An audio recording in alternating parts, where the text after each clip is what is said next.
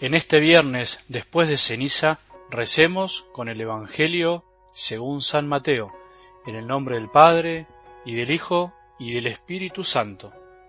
Se acercaron a Jesús los discípulos de Juan y le dijeron, ¿Por qué tus discípulos no ayunan como lo hacemos nosotros y los fariseos? Jesús le respondió, ¿acaso los amigos del esposo pueden estar tristes mientras el esposo está con ellos? Llegará el momento en que el esposo les será quitado y entonces ayunarán. Palabra del Señor.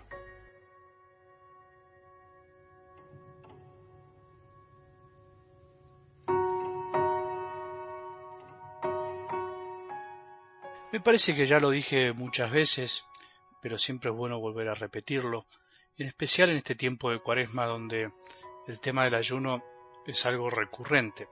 Entiendo que hablar hoy del ayuno es un poco complicado.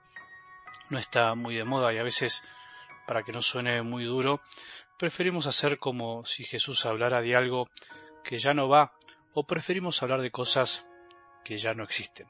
Siempre se puede caer en los dos extremos, en hacer de algo lo único, lo absoluto, o simplemente pasarlo de largo y hacer como que no vale la pena. El tema del ayuno es un tema que lleva a los extremos generalmente. Pero, como te dije varias veces, hay páginas del Evangelio que no se pueden arrancar. Y hay palabras de Jesús que no podemos hacer como si no existieran. Ninguna, en realidad. Pero especialmente aquellas que nos cuesta entender.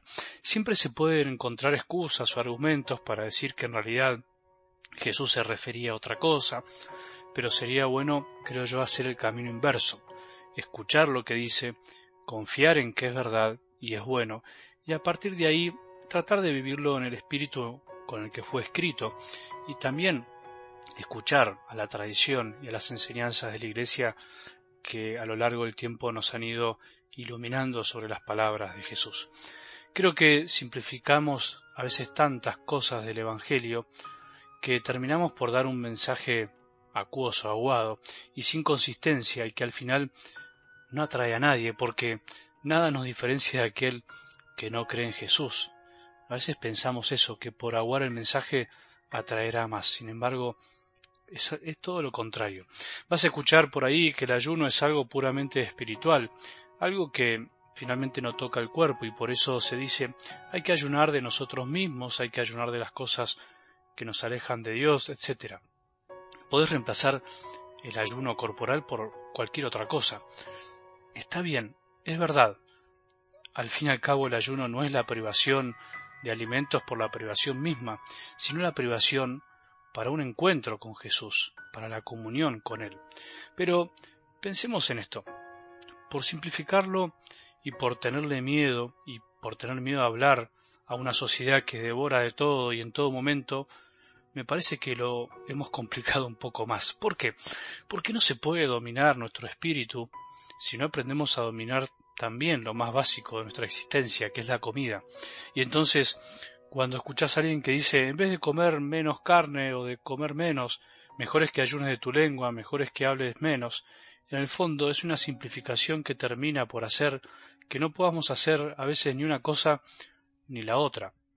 Yo me pregunto, si no podemos dominar nuestra boca para comer, ¿creemos que va a ser posible que dominemos nuestra boca para hablar?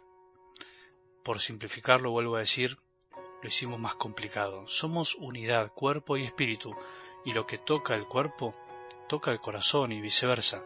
Pero el corazón aprendemos a educarlo también desde nuestra exterioridad. Y por otro lado, Jesús ayunó. Jesús hizo cuarenta días de ayuno Incluso en esta cuaresma, de alguna manera, revivimos y rememoramos eso. Yo hoy me pregunto, si en toda la historia de la salvación el ayuno fue una práctica liberadora, si todas las religiones de algún modo incluso lo practican, si Jesús mismo ayunó y habló del ayuno recomendándolo, si en toda la historia de la Iglesia se ayunó, los grandes santos nos lo han enseñado, ¿por qué hoy le tenemos tanto miedo?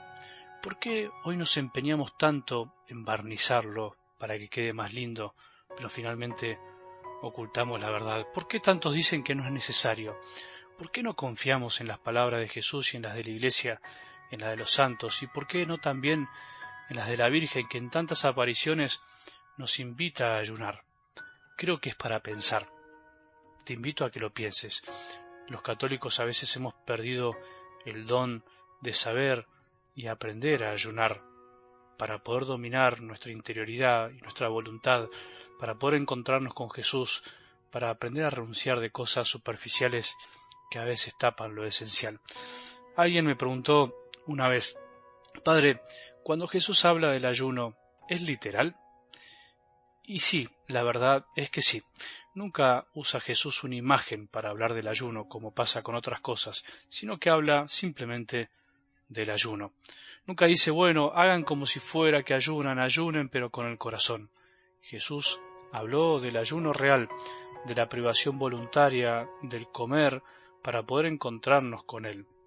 El ayuno hoy tiene sentido porque Jesús nos fue quitado, no lo podemos ver, no está físicamente con nosotros, está presente por la fe en la Eucaristía y en los demás, pero para poder encontrarlo es necesario alguna vez aprender a renunciar a lo más básico para poder entrar en comunión con Él hasta que Él vuelva. Por eso también el ayuno antes de recibir la Eucaristía, que tenemos que volver a practicar en la iglesia también. Ayunar de alguna manera, voluntariamente y con amor, por supuesto, es como decir, quiero vaciarme de lo demás para poder percibirte y dejar que entres en mi corazón. El ayuno nos conecta con nosotros mismos y nos abre a los demás, a Jesús, porque nos evita que nos esclavice lo más básico de nuestra vida. El que come bien se comunica bien con los demás. El que se sienta a la mesa a devorar todo o devora todo en todo momento y en todo lugar es el que no sabe levantar la cabeza para mirar y dialogar con los demás. Probemos a ayunar realmente, te lo propongo, con amor, de corazón, sin que nadie lo sepa, sin poner cara triste. Probemos a ayunar y dar tiempo algo distinto, para estar con los demás. Probemos ayunar y ser dueño de nuestras propias voluntades para poder decidir siempre lo mejor. Probemos ayunar sin que nadie se dé cuenta. Probemos vivir esta recomendación de Jesús con verdad, sin aguarla, sabiendo que la comida es un bien necesario, pero no absoluto, porque no sólo de pan vive el hombre, sino de toda palabra que sale de la boca de Dios. Que tengamos un buen día y que la bendición de Dios, que es Padre misericordioso, Hijo y Espíritu Santo, descienda sobre nuestros corazones y permanezca para siempre.